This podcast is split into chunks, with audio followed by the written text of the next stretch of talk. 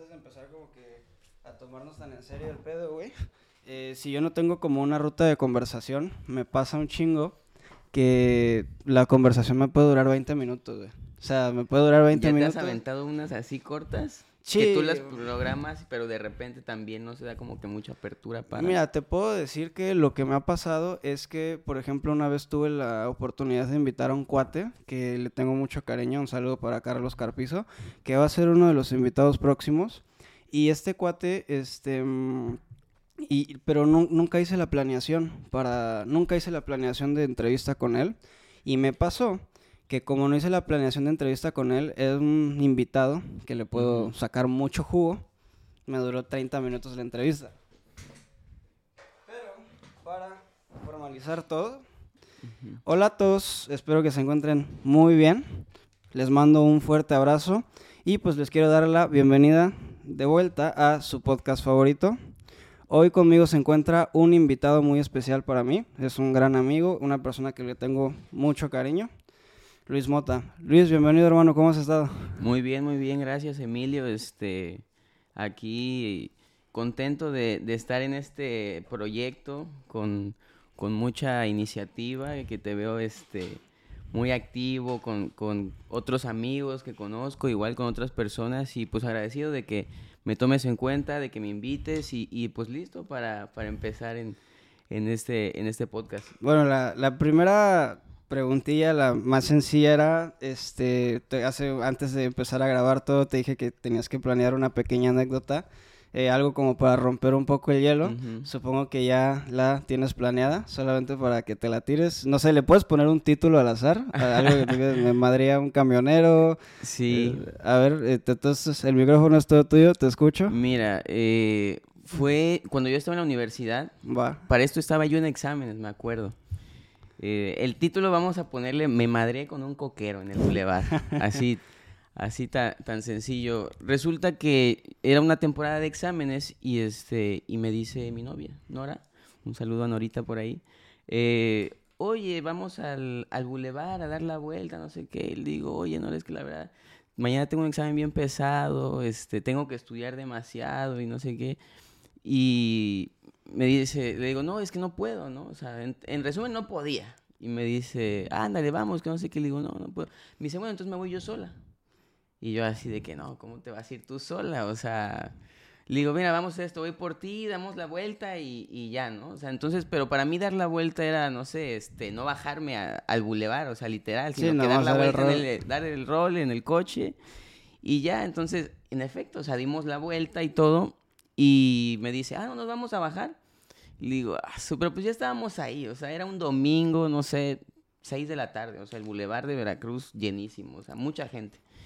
Y pues ya nos agarramos, nos bajamos, íbamos caminando y así, este, a varios metros yo veo que viene un, un coquero, güey, o sea, en, en, en el triciclo, así dándole, o sea, chavo como de unos 25 años, o sea, yo para ese entonces de tener también como unos 20 más o menos, y este, o yo creo que más grande, o sea, pero igual como de mi porte, chaparrito, moreno, así, este, se veía así como quedado, ¿no? Entonces, eh, agarra y, y lo veo, pero pues X, ¿no? De repente persona que cuando, viene, ajá, que una persona que venía caminando, este, que venía en el triciclo normal, cuando de repente me, cuando ya nos acercamos, me dice, le grita Nora, o sea, dijo, ah, su que hasta acá me huele tu no sé qué, o sea, o sea, usó otras palabras, ¿no? Pero dijo así una, una barbaridad y yo me quedé así, o sea, mi mente lo empezó a procesar, o sea, de repente empezó a procesar. Como que no te cabía. Sí, o sea, yo me quedé así de que este güey, ¿qué onda? O sea, entonces nos pasa, o sea, íbamos nosotros y, y él nos pasó, pero ni siquiera se detuvo, o sea, simplemente nada más, este,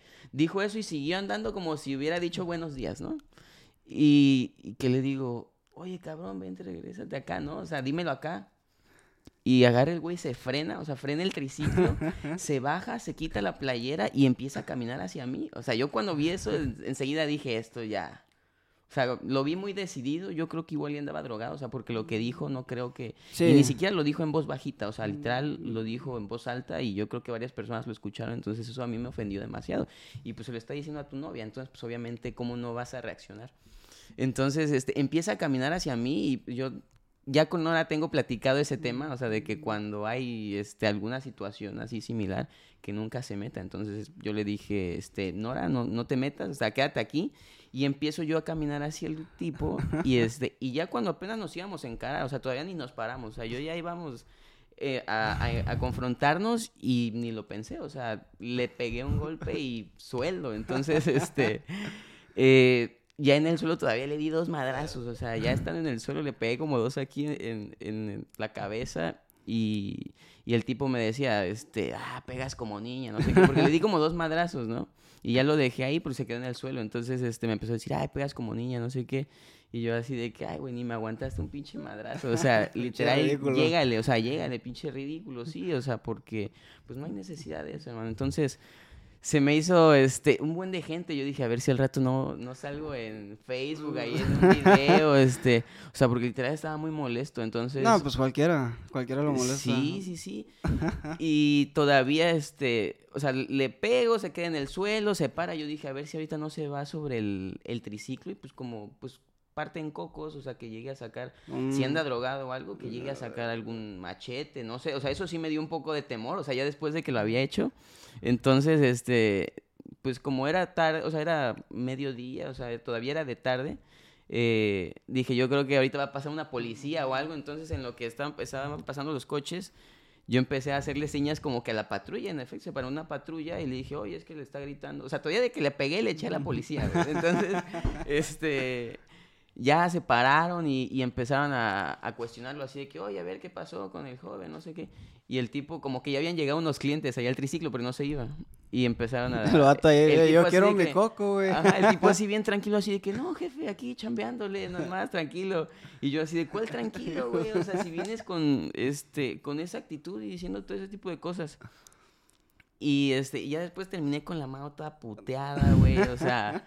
Este, y yo así de que un domingo tan tranquilo en el que tenía que estudiar, o sea, se volvió en una situación totalmente distinta, o sea, y ya después iba así, o sea, medio entre que reclamándole a Nora y no, porque pues ella al final no tenía la culpa, este, así de que, coño, yo que tenía cosas que hacer y ahora terminé agarrándome a madrazos, nada más por, o sea, pero dije, bueno, y ya, o sea, entonces fue una situación que la neta, pues a veces no la buscas, güey. Realmente se presentan y yo creo que pues tienes que, que actuar, ¿no? No, sobre todo porque pues tú eres una persona que pues tiene este capacidades boxísticas, tiene capacidades para, tiene con qué romperle a su madre a alguien, no sé qué es algo que tú dijiste que no, no te gusta que eh, mencionen, sin embargo el motivo principal de la entrevista es que nos platiques un poquito más acerca de justamente de eso, ¿no?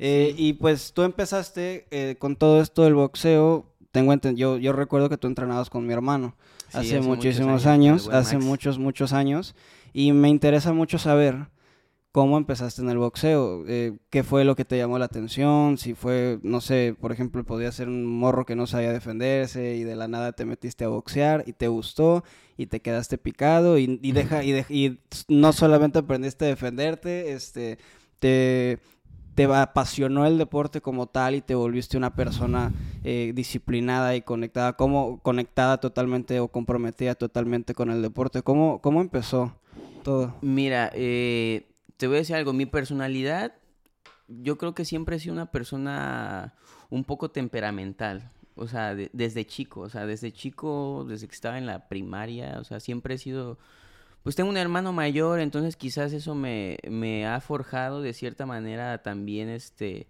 para esas situaciones, ¿no? O sea, digo, tú tienes un hermano, ¿sabes? Así que de repente te peleas con tu hermano, o sea, entonces él al ser más grande, pues como que yo perdía de cierto modo ese, ese temor, o sea, de confrontarme con alguien y demás.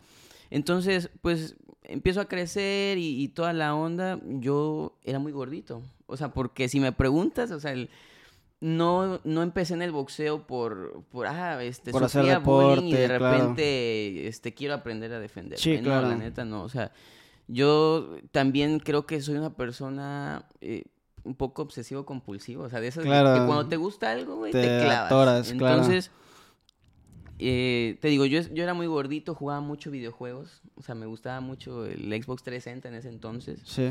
Eh, cuando iba como en quinto, sexto, o sea, de hecho este, tuve muchas muchos problemas por el tema de los videojuegos, güey, porque me valía totalmente la escuela. O sea, yo recuerdo que casi repruebo la primaria, güey. Entonces, por, a raíz de los videojuegos, fui al psicólogo, o sea, por ese tema. Entonces, y obviamente tenías involucrado algo, como tú comentaste, de que eras un poco temperamental y no sabías dónde canalizar la energía. Claro, o sea, y mis papás eran de que me escondían el, el Xbox, o sea, me lo querían esconder y yo me encabronaba un chingo. Entonces, pues no, no me gustaba, pero digo, o sea, pues seguía clavado en lo del Xbox, güey. Entonces mi hermano comenzó a hacer ejercicio y, el ejercicio que comenzó a hacer fue, fue el boxeo. Entonces, pues yo lo veía que iba todas las tardes, él no me decía nada y me hasta que un día me dijo, oye Luis, ¿por qué no, por qué no vas al box? No, no sé qué, ajá, ¿por qué no vas a ver qué onda?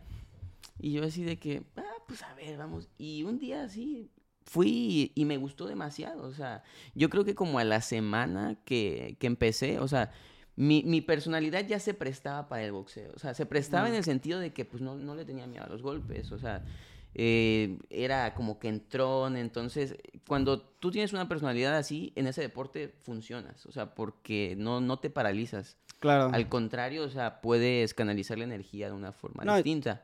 Podría decirse yo, por ejemplo, siempre he sido una persona que le tiene miedo a algunas cosas, como a los golpes, las alturas, etcétera. Sin embargo, eh, porque todos tenemos miedos. Bueno, yo, yo considero que todos tenemos miedos. Sin embargo, hay personas que saben manejar ese tipo de miedos mejor o se les presta eh, o, tienen miedos diferentes, ¿no? En tu caso comentas que tú nunca tuviste miedo a los golpes o, o sin embargo estabas como consciente de lo que se sentía un golpe y, y, sí, y podías tú manejar de cierta manera como ese miedo y, poder enfocarte un poco más en, en no sentir ese pánico. Ajá.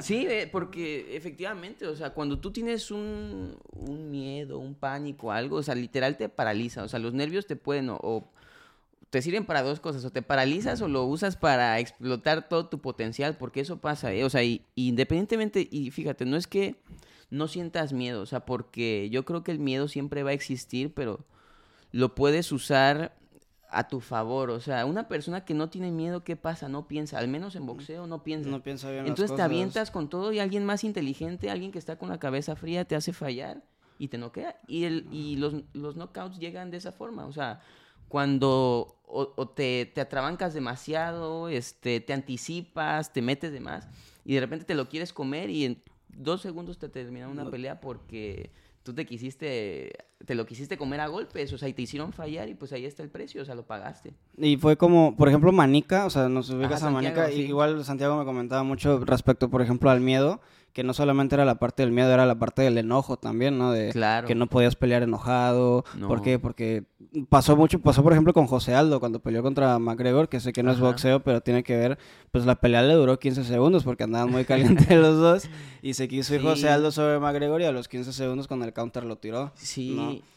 Y, fíjate que parte de, de eso yo creo que la experiencia te da mucho, este, te da esa pauta, ¿no? Para que tú puedas controlar esa emoción y no la, no la canalices de una forma que no debería de ser, porque, o sea, a mí me preguntan, este, luego, ¿no? Amigos, de que si me enojo, o luego me dicen que soy bien enojado, no sé qué, o sea, pero realmente si me preguntas en el boxeo, cuando yo me subo al ring, eh, hacer sparring y demás, yo no boxeo enojado, o sea, mi mente, o sea, comprende ya este punto por la experiencia que yo no le tengo un odio, un resentimiento a la persona con la que estoy compitiendo. Entiendo que es totalmente deporte.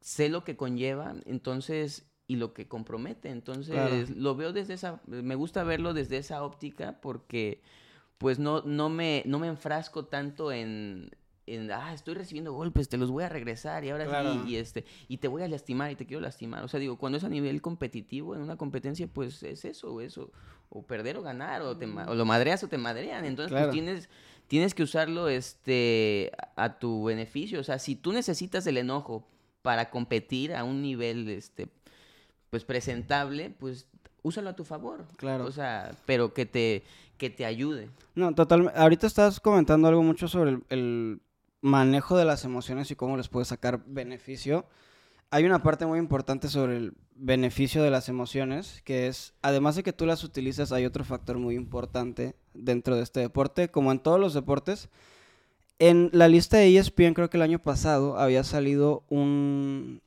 este, una lista de los 100 deportes más difíciles del mundo. Y el más difícil del mundo sobre las artes marciales mixtas, el hockey, el fútbol americano, es el boxeo.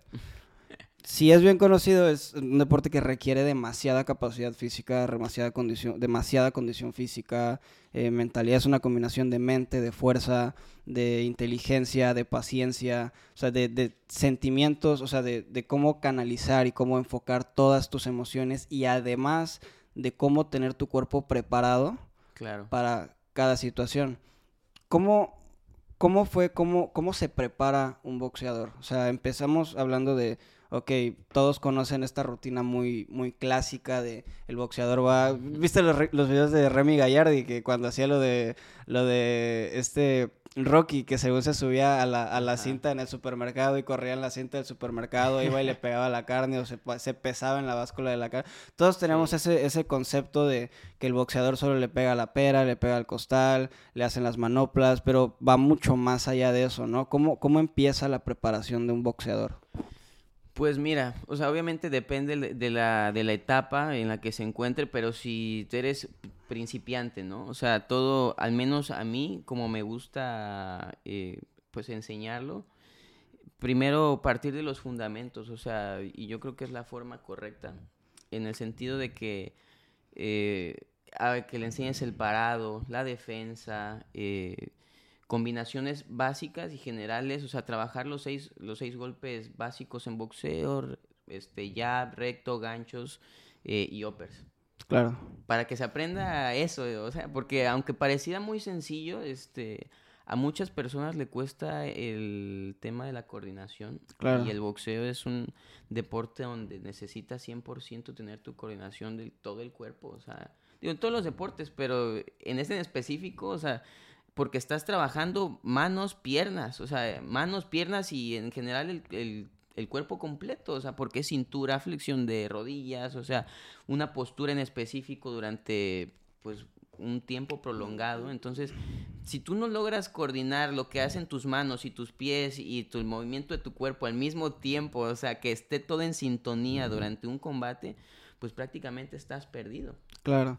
No, este, como, por ejemplo, otra, otra duda que me surge muy importante a raíz de eso es que tú puedes entrenar todos estos, eh, todas estas combinaciones de golpes, tú puedes entrenar coordinación y todo, pero hay un punto de quiebre, un punto sumamente importante en la vida de todas las personas que entrenan boxeo, que es el sparring.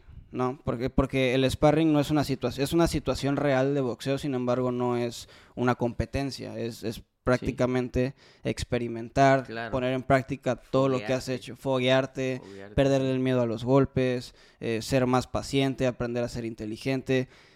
¿Qué necesita o qué consideras que necesita, por ejemplo, una persona para poder empezar a, subir a esparrearse? Porque tú puedes aprender los, los fundamentos y los puedes tener dominados y puedes aprender a pegar fuerte, tus, probablemente tus músculos o tus huesos se hayan endurecido y, hayan, y, hay, y puedan recibir o puedan eh, dar golpes de una manera más fuerte. Sin embargo, ¿en, qué momento decides eh, cuándo una persona puede empezar a esparrear?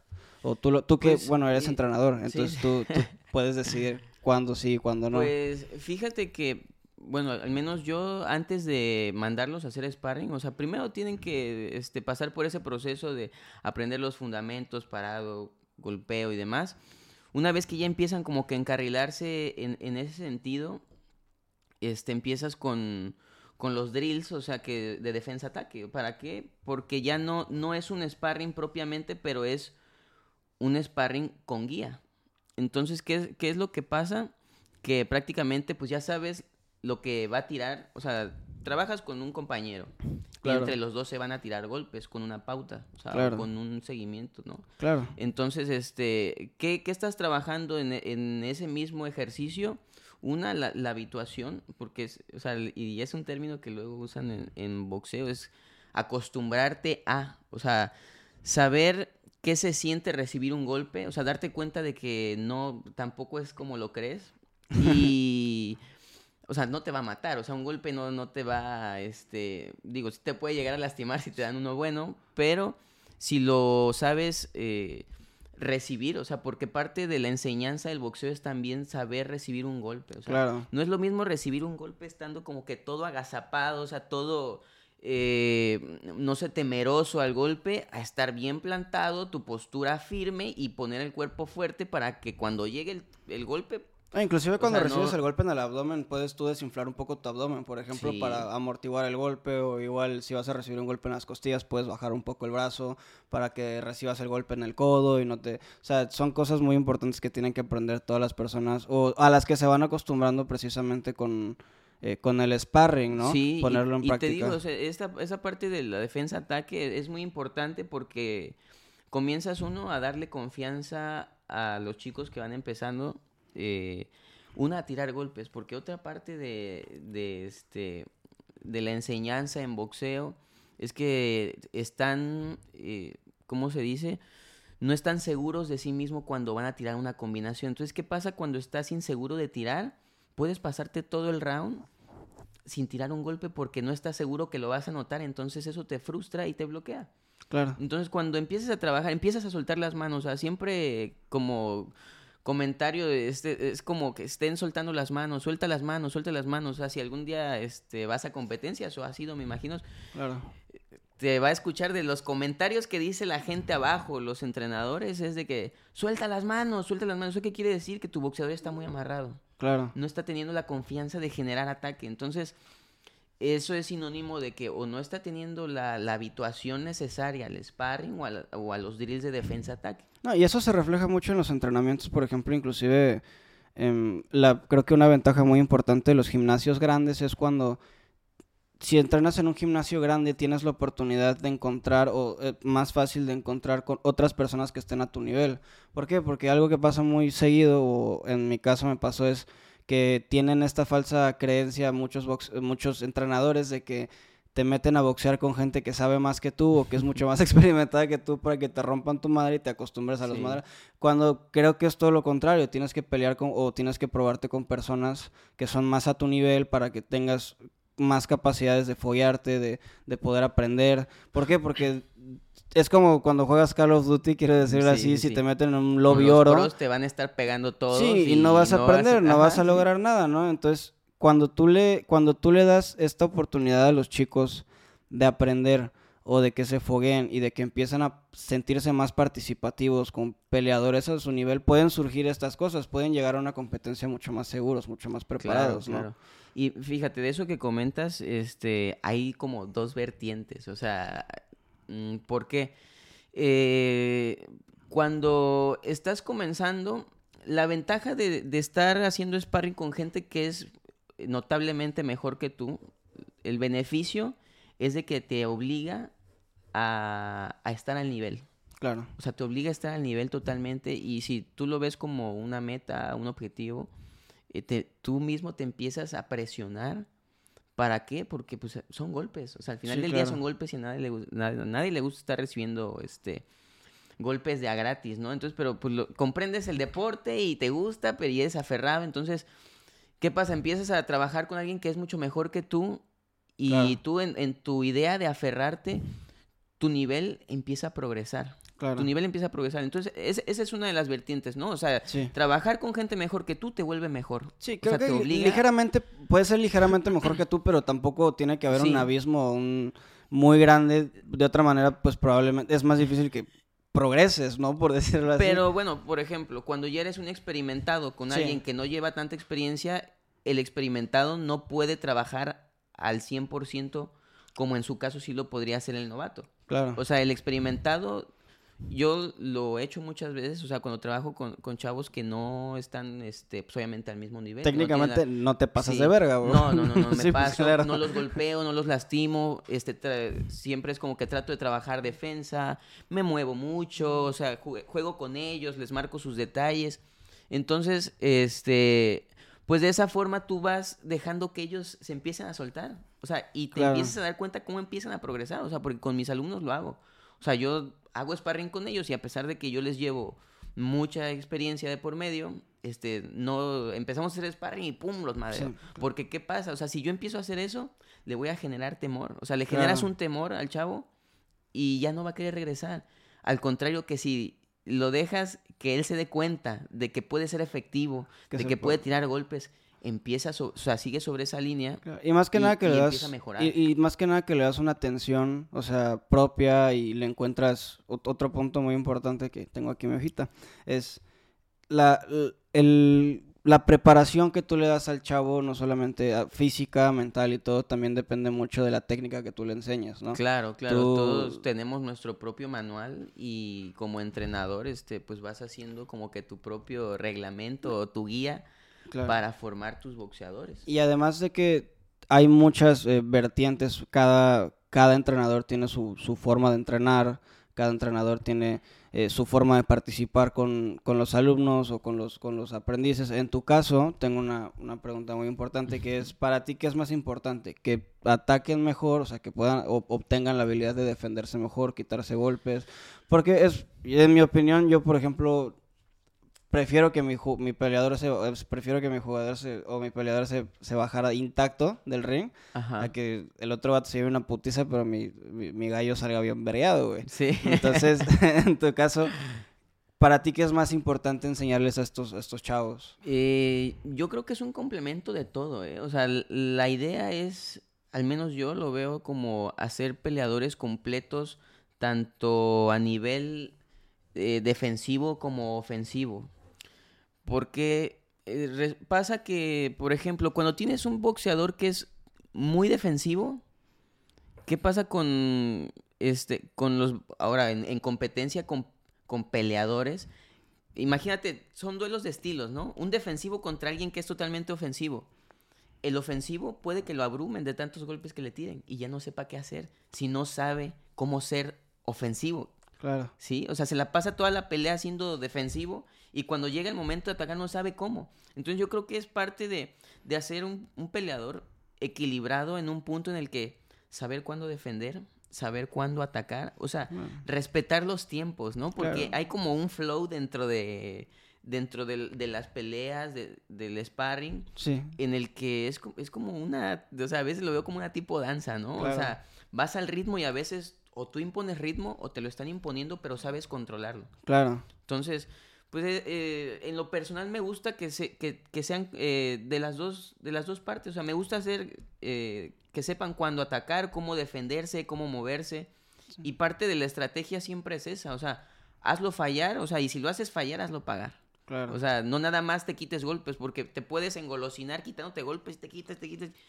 ¿Y de qué sirve que te quites golpes? Y eso el juez va a ver que quien está proponiendo pelea es el otro chavo. Entonces le van a dar la pelea a la otra persona. Cuando ahorita en este momento estamos hablando de algo muy padre que es todo lo que conlleva un buen peleador desde que empieza el peleador. Eh, eh, cómo, cómo, empieza, eh, cuáles son las, las, condiciones que se tienen que dar para que él pueda desarrollar su potencial, cómo tiene que entrenar, qué tiene que hacer, cómo manejar sus emociones. Una vez que está listo, todos los peleadores empiezan a, a moverse, ¿no? En caso de que tú llegues y te dediques, y te quieras dedicar a esto, por ejemplo, en tu caso, que tú dijiste en algún punto de tu vida, ¿sabes qué? Me apasiona, tú tienes un, título, estudias, eh, fue, estudiaste eh, este, derecho. derecho, abogacía, pendejo. Este, y hay un punto de, de, quiebre donde dices, bueno, esto me gusta mucho y la puedo ejercer, sin embargo, parte de mi vida también es, es mi, mi, hobby, mi, mi vocación, es, es el deporte muchos peleadores tienden a moverse, a decir, ¿sabes qué? Pues quizás estoy en, una en la zona sur del país, para quien nos esté viendo en Francia, porque tuve dos visitas de Francia, güey. Si eres eso, merci. Saluditos. Saluditos. Si, si tú ves que eh, esto te gusta, decides moverte nuevamente. En tu caso, tú dijiste, ¿sabes qué? Veracruz quizás no tiene el nivel que yo quiero y decidiste moverte a Tijuana. Tijuana es cuna de boxeo. Claro, cuna de boxeo. ¿Qué pedo con eso? O sea, ¿qué, qué onda el nivel allá? ¿Qué te reflejó? ¿Cómo fue la idea? O sea, es algo que me gustaría mucho escuchar también. Pues mira, este, yo empecé entrenar en un gimnasio que está ahí por, o sea, te voy a contar como que todo el contexto, ¿no? O sea, el, el, histórico de, de mi vida boxística. Empecé en la secundaria ahí en un gimnasio que está por el por la secundaria Sueta, ahí por el estadio.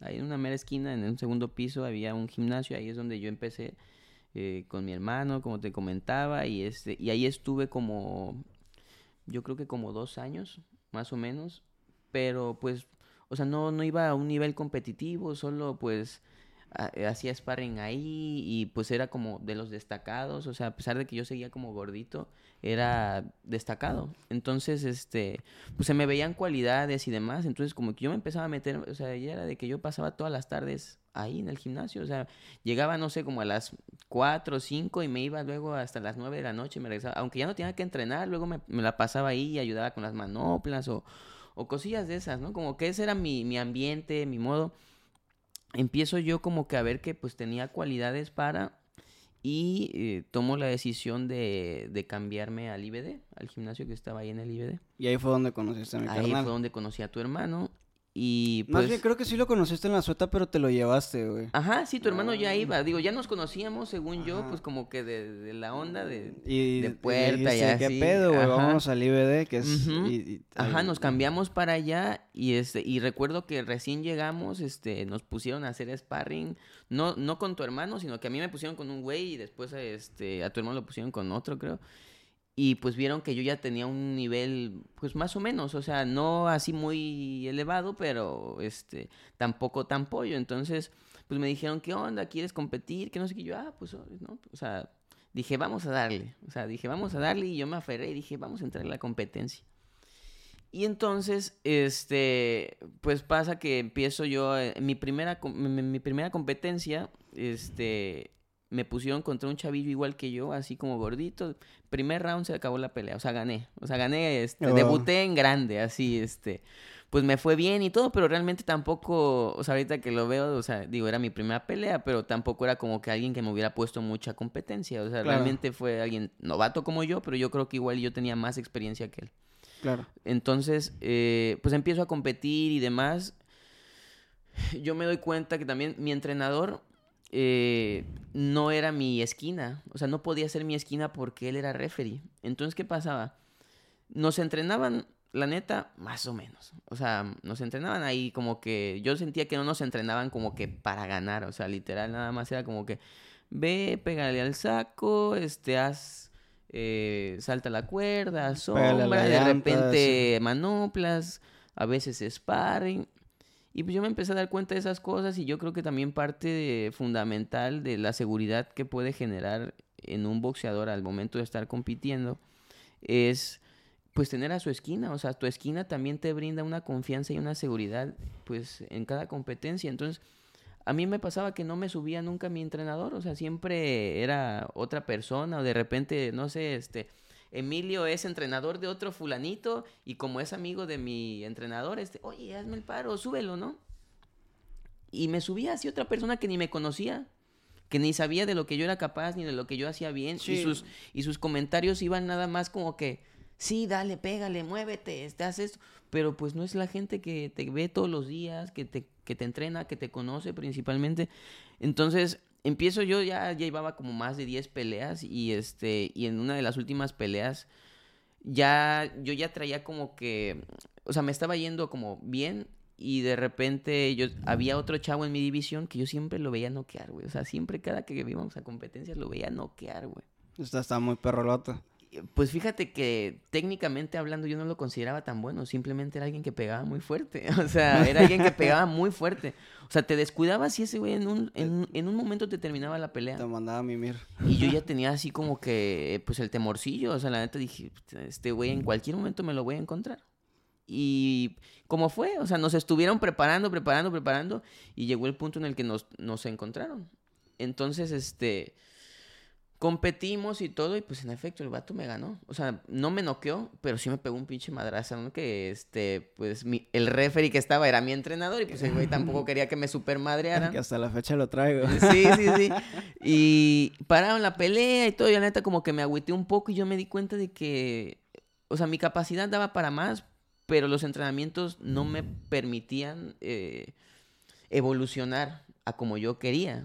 Entonces, eh yo, este, empecé como que a buscar opciones, o sea, dije, ¿a dónde me quiero ir? O sea, quiero dedicarme a esto, ya llevaba varios años, yo creo que para ese entonces ya llevaba como unos, tenía 19 años, 18, este, pues todavía estaba terminando la prepa y empecé como que a buscar lugares así de boxeo, sí, Ciudad de México, tengo una tía en Tijuana, este, pues empiezo a buscar así y encuentro a, a, Miguel Reyes, que fue mi entrenador cuando yo me, me, fui a Tijuana. Yo le hablo a Miguel y le digo, oye Miguel, fíjate que yo estoy aquí, participo en la selección de Veracruz y todo. Le mandé unos videos. Él es el entrenador de Jackie Nava, o sea, quien conoce de boxeo. Sí, te vienen a... Sí, cuando me dijiste que viera el video profesional, ¿sabes? Estoy con sí, el Sabe, sabe quién es Jackie Nava, o sea, legendaria en el boxeo femenino y dentro del mundo del boxeo, o sea, muy reconocida. Entonces yo le digo, oye Miguel, tal, le explico toda la onda, le mando unos videos y me dice, oye, muy bien, este, me gusta, como seas y demás, pero pues tienes que venir, o sea, ni modo que... Pero yo lo que quería era como afianzar esa, o sea, esa conexión con alguien y que me diga, pues vente, o sea, yo te recibo acá, digo, que independientemente de eso me hubieran recibido en el gimnasio aun cuando yo no avisara, pero yo quería tener como que esa certeza, entonces sí, claro. lo platico con mis papás. Más que nada tener una certeza de que ibas a llegar a que te pusieran atención. Claro, y de, no, que ibas a eso. Claro, y no, no llegar a que te diga un vato, eh, pégale al costal. Y, Sí. y ahorita te veo, ¿no? O sea, es saber que vas a llegar a, a tener un entrenamiento de calidad garantizado, ¿no? Por Así decirlo es. así. Entonces, este, pues me dice, vente para acá. Yo te digo, estaba terminando la prepa. Y para un diciembre, me acuerdo, eh, pedí un permiso en la, en la escuela. Y, este, y mis entrenadores de aquí de, de Veracruz me emitieron un oficio y todo, donde según yo me iba a una preparación eh, por temas de olimpiadas y demás. Y este, me voy dos meses a Tijuana con mi papá. Mi papá me acompañó esa vez. Y ya, pues yo llegué a, a- a Tijuana, llegué a casa de mi tía. Y este, pinche ciudad bien eh, extraña, güey. O sea, o sea, muy diferente a lo que estoy acostumbrado Sí, aquí. claro. O sea, es una ciudad totalmente, digo, es desierto, muy extrema. O sea, en las mañanas mucho frío, a mediodía mucho calor, es soleado, vuelve a bajar la temperatura en la, en la noche, güey. O sea, pero pues ya me fui a la aventura, o sea, decidí, este, mis papás afortunadamente pues me apoyaron, o sea, decidieron también seguir el sueño conmigo y de eso pues yo estoy muy agradecido con ellos porque nunca me cerraron las puertas y, y me dijeron, a ver, pues, ¿quieres esto? Va, ¿Ya, pero- ya pensaste? Vámonos. Sí. Entonces, pues, como fue, digo, nos fuimos, estuve allá dos meses, hice una pelea, o sea, en ese rato que estuve, gané, me fue bien, o sea, y este, y pues platicando ahí con ellos, eh, pues concretamos en que yo una vez que terminara la prepa, pues me iba a venir, me iba a ir a Tijuana. Claro. Entonces ya lo tenía como que este programado, ¿no? O sea, yo terminaba la prepa y me iba a Tijuana directamente. ¿Cuánto, a- ¿Cuánto tiempo te fuiste? O sea, me fui tiempo, un año, un año. un año y cachito, creo, No sé. un año y cachito. Entonces, este, tenía que, te digo, 19 años, 18, estaba todavía morrillo, o sea, realmente Sí, era, claro. estaba chico. Y te digo, me voy, este, empiezo a competir allá, o sea, la neta, pues me doy cuenta de que el nivel es muy diferente a ¿Crees lo que, que- hay aquí. ¿Crees que influye mucho la, la cercanía que tienen con Estados Unidos? El, el nivel de boxeo, bien, si bien conoces, es bueno, Estados Unidos es una, es también, no voy a decir que es como cuna, cuna de boxeo, porque quizás no son tan aferrados al boxeo como los mexicanos y tan apasionados como los mexicanos somos hacia el boxeo. Sin embargo, tienen un estilo de, de pelea muy diferente y muchos de los peleadores de Estados Unidos vienen a México Sí, a empezar a pelear y pelean justamente en las ciudades fronterizas como Tijuana, como eh, Tecate, eh, quizás también para el norte por el lado del Sí, Golfo, que la verdad de- desconozco ese lado, pero sí sé que toda la parte de lo que es Cali- del lado de California es, es muy frecuentado para pelear, ¿no? ¿Tú, tú crees que haya como alguna influencia de, de parte del, del estilo de, de pelea americano o como aquí en México como tal? Yo creo que son varios factores, o sea, no, y, y sí, efectivamente, que estén en frontera, pues sí, eh, ayuda demasiado a que el nivel sea todavía eh, mejor. Pero, pues poniendo, o sea, como que en, como en similitudes o, o haciendo una comparativa, eh, la ciudad es mucho más grande que Veracruz, o sea, hay no sé cuántos habitantes, pero sí sé que es mucho más grande, hay muchas más personas. Eso que hace, pues, a- al menos en la ciudad, genera todavía mucho más competitividad de la que normalmente hay. Hay el triple de gimnasios de las que hay en Veracruz. hay gente más experimentada de la que hay en Veracruz. Y pues eso, este, una da, da un buen fundamento a la ciudad y pues obviamente los peleadores que vengan de ahí pues van a venir bien preparados. Y ya la gente de ahí, o sea, de Tijuana se da cuenta de que el boxeo es un negocio y hay mucho, o sea, un negocio en el sentido de que es redituable, o sea, se puede vivir del boxeo. Sí, claro. Algo que al menos aquí en Veracruz todavía es un poco difícil de ver si lo O- quieres. Escaso. Ajá, claro. o sea, son, son contados los que han logrado, pero sí se ven obligados a, a en cierto punto salir de aquí. Claro. O sea, no es como que tú te puedas quedar toda la vida en Veracruz boxeando y de aquí Pues no llegas muy lejos, no, ¿no? no llegas muy lejos por el tema de los promotores y demás. Otra de las cosas es que en Tijuana está la, la, este, la empresa esta Sanfer, que es como la que televisa, o sea, no televisa, sino que pasa todas las peleas de boxeo en TV Azteca. Entonces, Claro. y pues es la, el canal donde pasan las peleas más, este, más importantes y todo. Entonces ya se ha concentrado más. Claro, está súper concentrado ahí. Entonces, ¿qué pasa? Pues la gente sabe que cuando destacas puedes llegar muy lejos y si firmas con la empresa, digo, hay muchas más empresas, pero esa es una que te puede explotar o potencializar a, a un, a un nivel mer- de mercadotecnia importante, ¿no? Dentro del mundo del boxeo. Entonces, o sea, tenemos que la, la ciudad es mucho más grande, ¿no? Sí. Principalmente. Eh, la, empresa más importante de boxeo, pues, está también en Tijuana Claro. es en ciudad fronteriza. ¿Qué pasa? Que también bajan muchos eh, americanos a competir con mexicanos, no nada más a nivel profesional, sino tanto a nivel amateur, y también muchos mexicanos que tienen la oportunidad de de ir a Estados para allá a Unidos, pelear. suben, ¿para qué? Para este tener mayor competencia. Dirías que es un, como un intercambio cultural, pero no es tanto como un intercambio cultural porque no dudo que no nos conozcamos lo suficiente con esos cabrones. Es más, es, más es como intercambiar putazos, ir a, ir a, a Sí, sí, compartir, sí, ¿no? Claro, es ir a compartir este estilos, eh, principalmente eso, y pues también pues cada vez se va, se va dando más la, la competencia formal, o sea, la competencia bonita, ¿no? O sea, de que claro. es netamente deportiva, boxística, o sea, donde sí se miden los buenos con los buenos. Y, y otra de las cosas que yo creo que ha apoyado mucho al tema de que el boxeo en Tijuana crezca es que el gremio en general pues está muy unido, o sea, ahí solo está concentrado un este un nivel municipal, o sea, no un nivel municipal, sino que a nivel este municipio Tijuana, el donde solo hay un lugar donde se concentran las, todas las peleas. Hay funciones fuera de ahí, pero o sea, todos los que van a empezar a boxear van van al, al estadio municipal de Tijuana. Y ahí en, en un día hay 30 peleas. Tú tuviste la 20. oportunidad de pelear Sí, ahí, ahí si fue no donde ahí fue donde estuve yo compitiendo, eh, salí de ahí también, pero este ahí se concentra todo, o sea, y ahí está eh, tienen un- una buena estructura eh, y me gusta la forma en la que llevan el deporte, No, porque también ayuda a que este, los chicos pues sigan sobresaliendo, o sea, Sí, y- claro. y, de ahí pues salen los profesionales, o sea, de ahí salen los profesionales. como, como la situación, la situación o la- las condiciones, eh, vamos a decir, las condiciones materiales de Tijuana son totalmente diferentes. Todas están encaminadas a que promuevan o a que se dirija hacia ser una cuna de, Sí. de boxeadores como tal. En ese caso, eh, tú fuiste boxeador semiprofesional, ya teniendo una preparación muy diferente porque te encontraste con gente que ya estaba corriendo a las 6 de la mañana, específicamente boxeadores, y tú ibas tarde y estos cabrones ya venían de correr una hora y tú decías, oye, no mames con estos güeyes, ¿qué pedo? ¿No que a las 6? Tenías además entrenadores que se enfocaban mucho más en, o le ponían mucho más atención, que vamos a, vamos a decir que también por el lado económico, por el hecho de que como le prestas más atención al deporte allá, más personas pueden vivir de eso, por lo tanto lo hacen, pues, sin- Sí. sinceramente con más cariño, por lo tanto, eh, hay, vamos a decir que se, se, se hace más concentrado, se, se enfocan todos más en ello, lo hacen con más pasión. Se ha generado una cultura muy grande de boxística allá y ahí fue donde tú entraste a boxear.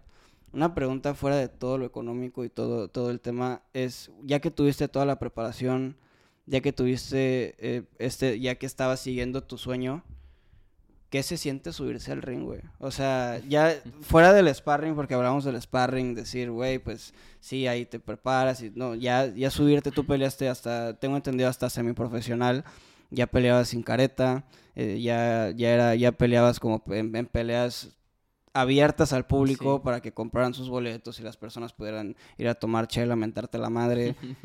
¿Qué se siente subirse al ring, güey? O sea, como, como tal, decir, me voy a romper la madre con otro cabrón. O sea, empatizas con esa persona, eh, tienes una meta fija, todo, todo ese sentimiento, ¿cómo, ¿cómo lo podrías describir tú?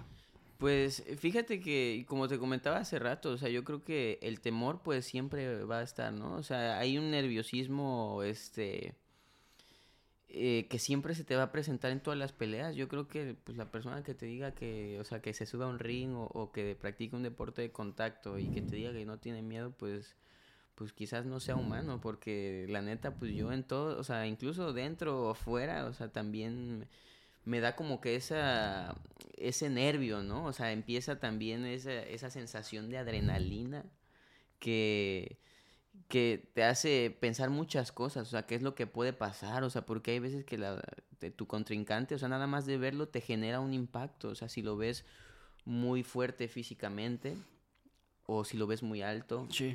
eh, ya son factores que empiezas a decir, ah, su madre, o sea, este güey va a estar cabrón, o sea, Y empatizas con el vato porque, por ejemplo, yo cuando jugaba americano era, pues, güey, si lo tacleaba yo, pues yo lo ayudo a levantarse, yo no tengo Ujú. ninguna... Pero hay, hay flota que se la toma en el boxeo, hay gente que se lo toma muy en serio, o sea, se hay veces que se, o sea, se, se ven feo en el pesaje y no se dan la mano y como que sienten que ese, ese odio los ayuda como que a, a pegar más fuerte, decir, tú puedes empatizar con el otro peleador y decir, bueno, esto es meramente deportivo o, o te lo tomas más personal. No, no, sí me lo tomo totalmente deportivo. O sea, nunca trato de no verlo por esa forma. Siempre yo mantengo un respeto, o sea, por todos.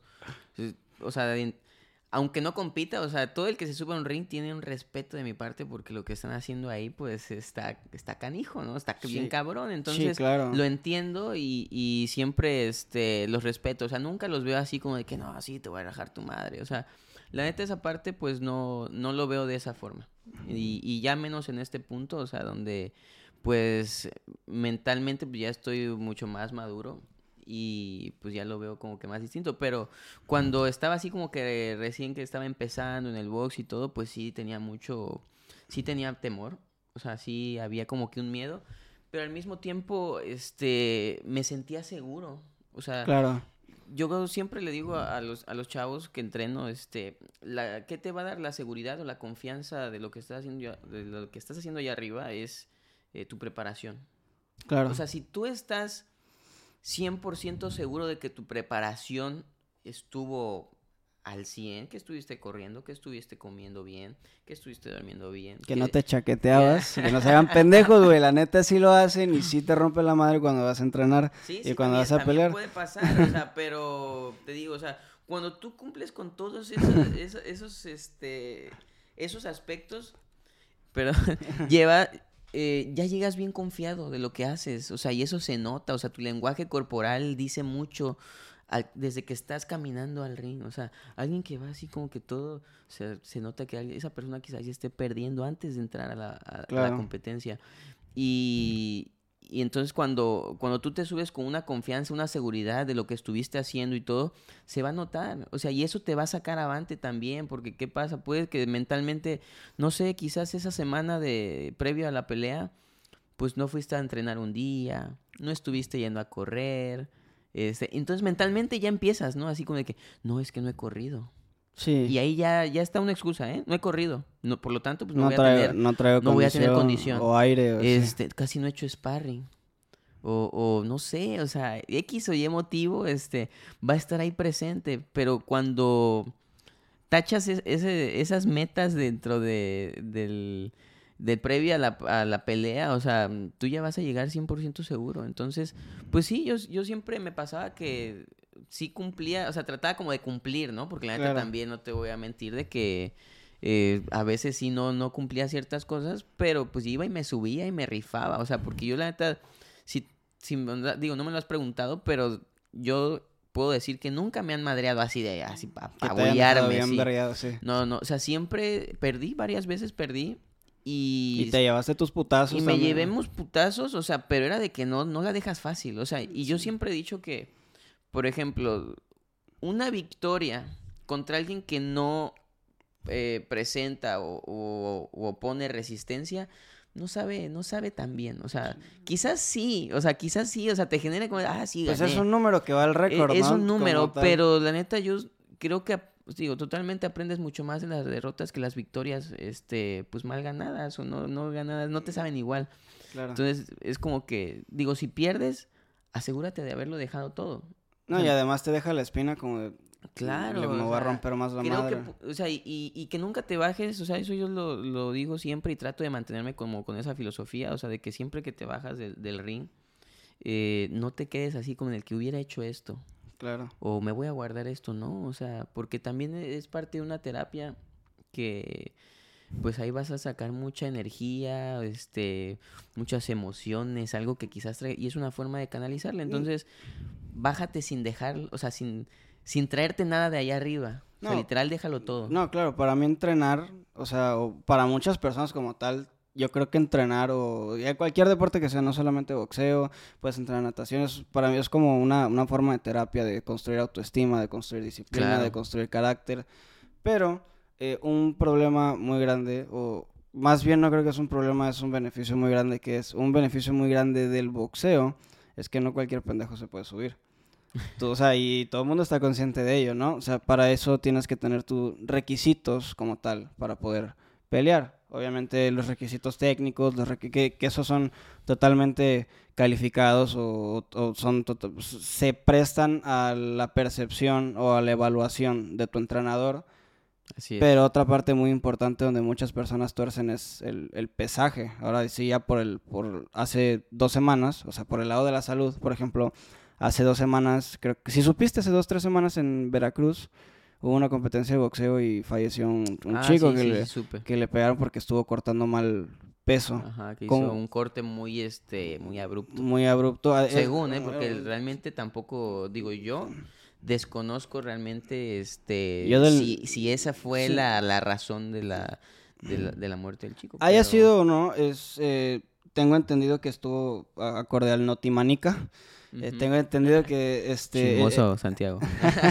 Tengo entendido que este chavo estuvo mal hidratado, por lo tanto hizo un corte de peso, además de estar chavo, hizo un corte de peso que no era correcto. Sí, no, no, no es una forma de sana. o Por- sea, una sana de y además eh, de factores muy externos, por ejemplo, las medidas de cuidado que tiene que tener un, un lugar, una competencia. una competencia, como tener Sí. este doctores, como que tiene que haber una ambulancia, como que tiene que haber un, un referee capaz.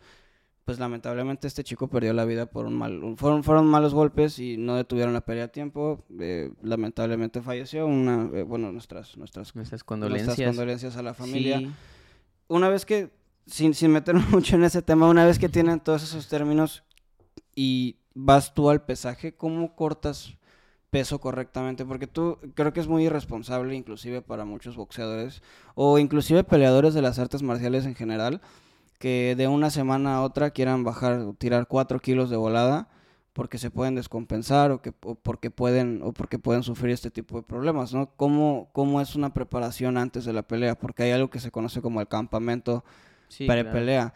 Y es ya no es solamente entrenar como entrenas, o sea, ya tienes ya entrenas con un objetivo como tal, con una estrategia, con una visión, con un, un plan de un, un plan de pelea, por decirlo así.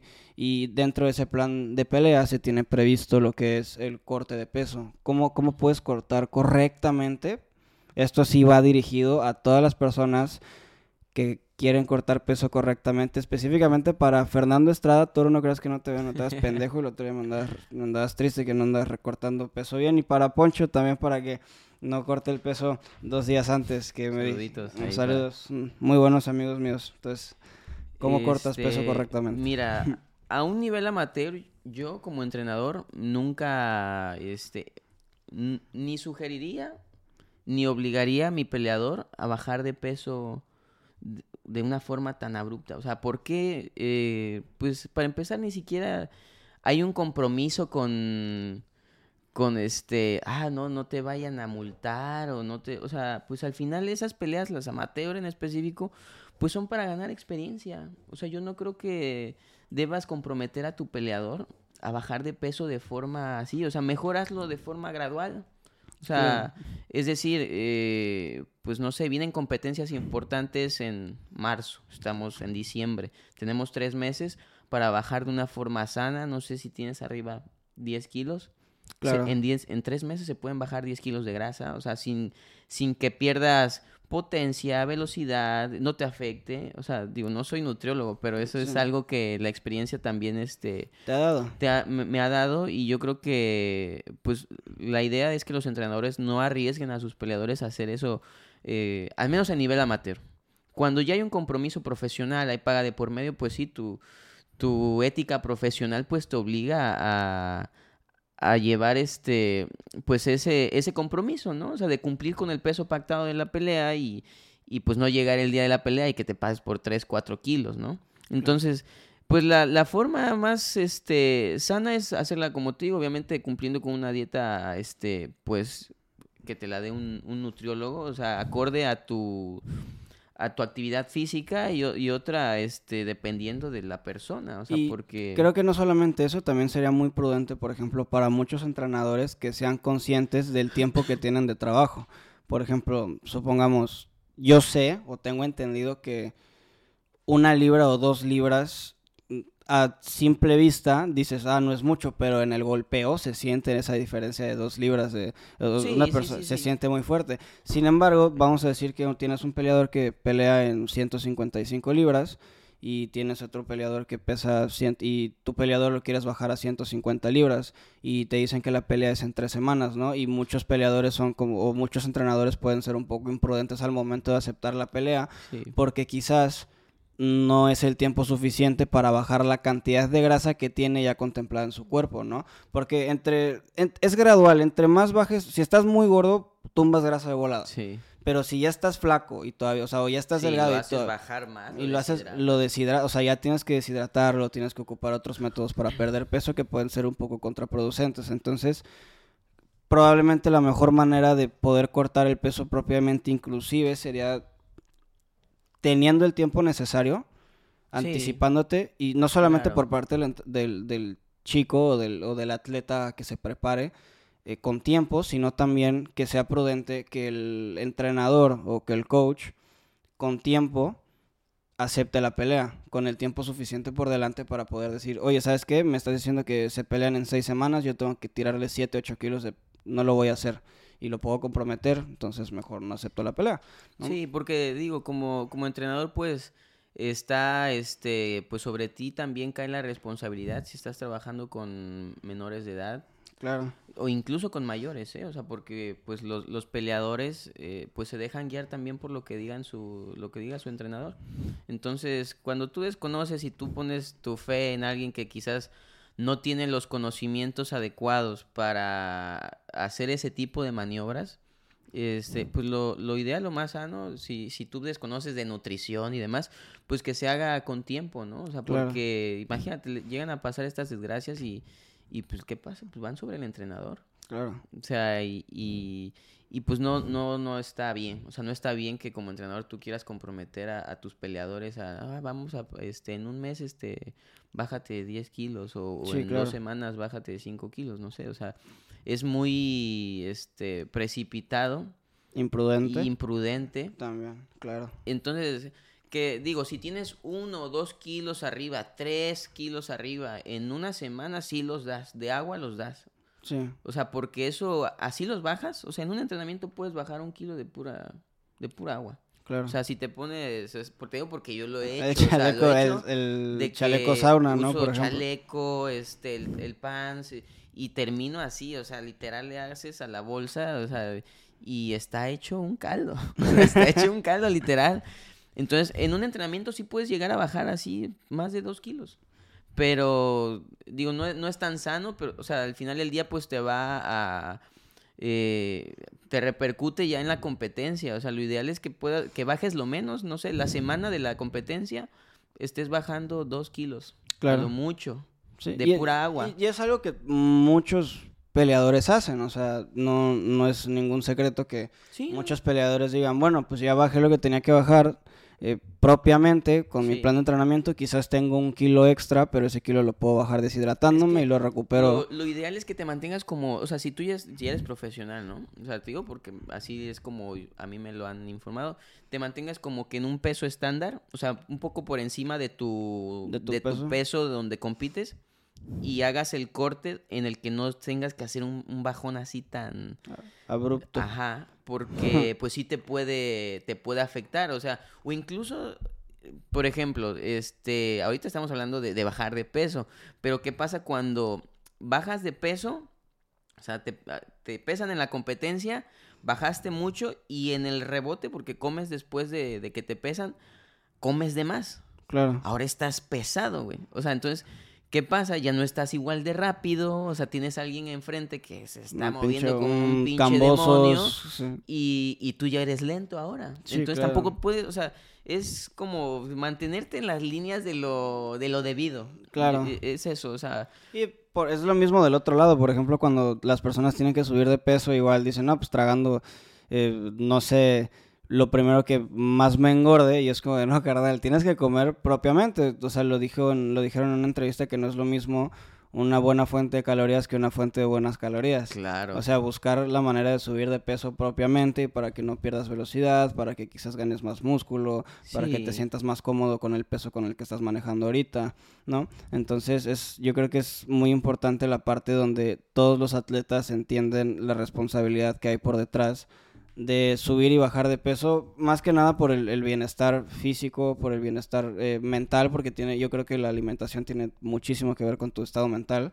Y justamente cambiando de tema radical, porque no me quería atorar ahí, porque tampoco nos queda tanto, tanto, tanto tiempo, porque de seguro algunos pendejos ya dejaron de ver la entrevista porque les vale verga, chinguen a su madre.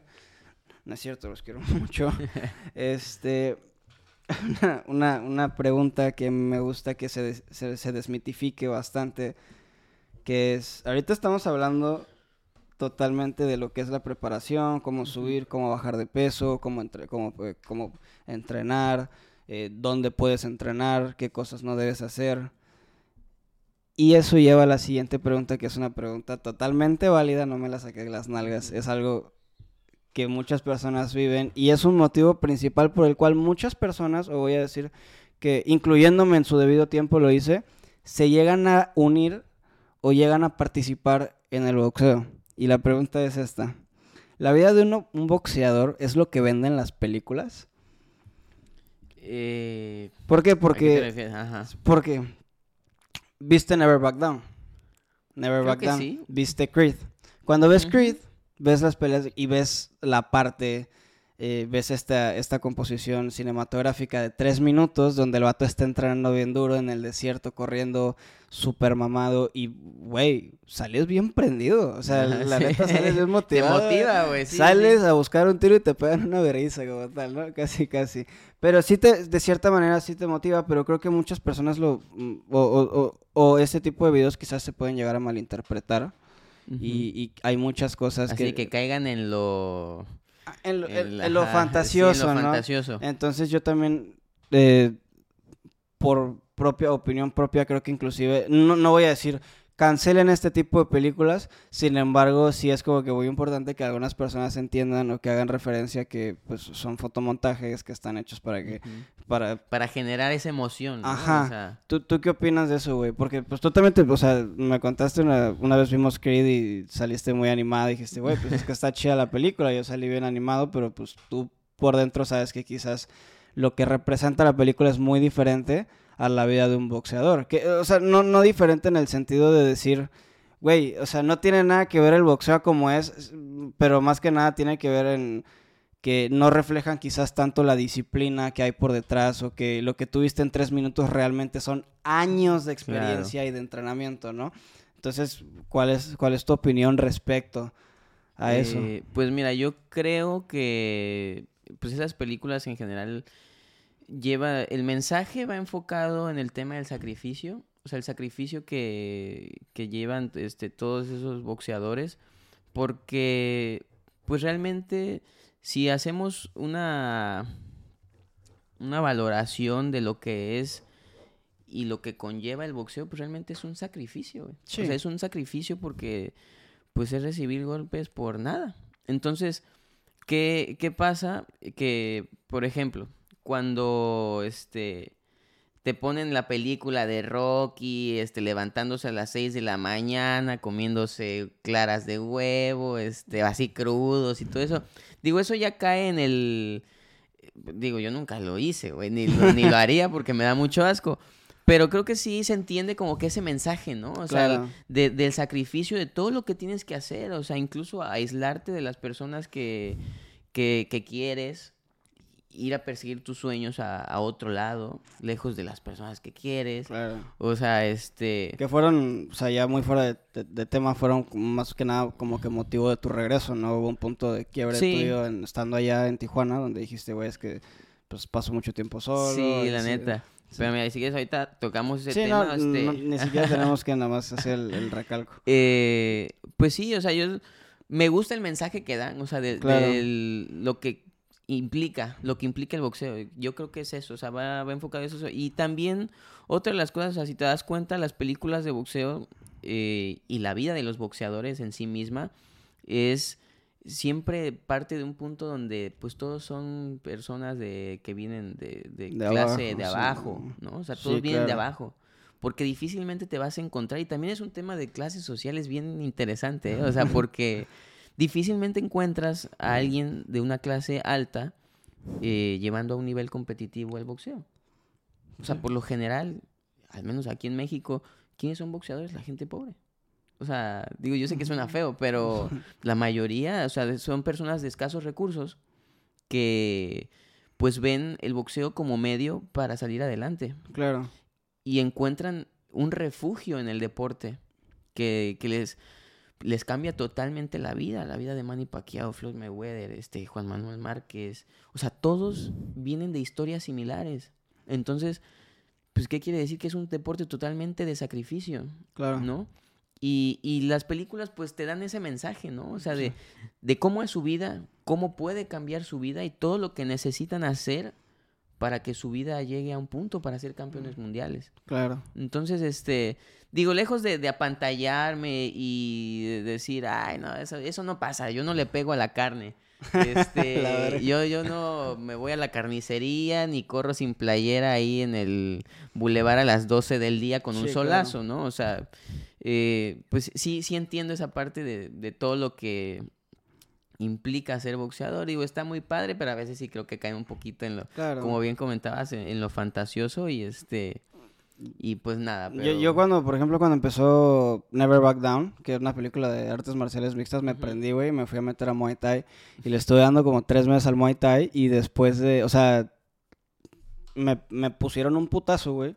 Porque yo creo que tienes, o sea, para aprender a madrear tienes que, no voy a decir que te tienes que dejar que te madreen, pero eventualmente te van a poner un madrazo, güey. Sí, Y, y ahí es donde hay veces que te tienen que poner un putazo para que te des cuenta que no te gusta recibir putazos, güey. Entonces ahí es, es el punto donde dices, güey, Sí. esto no es lo mío. Y yo hice un sparring en el Muay Thai y, y con guantes de MMA y me pusieron un madrazo en la nariz y, empezó a sangrar. gustó. Y dije, esto no es lo mío, vato. Y yo, güey, muchas gracias. Y todavía fui una semana más para que el entrenador no Ya, pensara que me sí. salía por el putazo, güey. Y ya me fui, güey. para salir con la, Sí, pero... con la frente en alto, ¿no? Así No, de que no me fui a raíz de la putiza, me fui porque tengo otras cosas que hacer. Sí, pero yo lo, yo lo dejé más que nada porque decía, es que, güey, o sea, me van a pegar otro probablemente cuando ya me suba a pelear y esta madre no me late, ahí muere. Y yo, después del madrazo, te digo, fui una semana más y fuga. Y a mí me dio a entender que no necesariamente tengo que, eh, por eso soy, me gusta mucho el diálogo, ¿no? Ya de que, güey, cero Sí, putazos, sí, sí. güey. Aquí, cualquier pedo que tengas conmigo, carnal, todo lo Sí, platicamos, claro. ¿no? ¿De qué manera te pido perdón? Pero hay un tema que es eh, también, ahora sí que esto es un tema controversial que está pasando mucho en el mundo del boxeo, que es, recapitulando todo lo que hicimos de ver la preparación, del corte de peso correcto y así, creo que hay un grupo de personas en el mundo que están haciendo creer que el boxeo es un deporte que lo puede hacer cualquiera.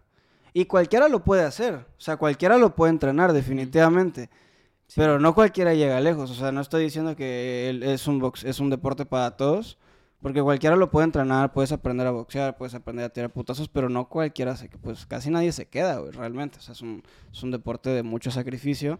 Y estas personas que yo creo, sin, de verdad, sin intentar faltarles al respeto, ni mucho menos, que por ciertas maneras dudo que me escuchen, güey, vengo empezando el proyecto, entonces qué verga.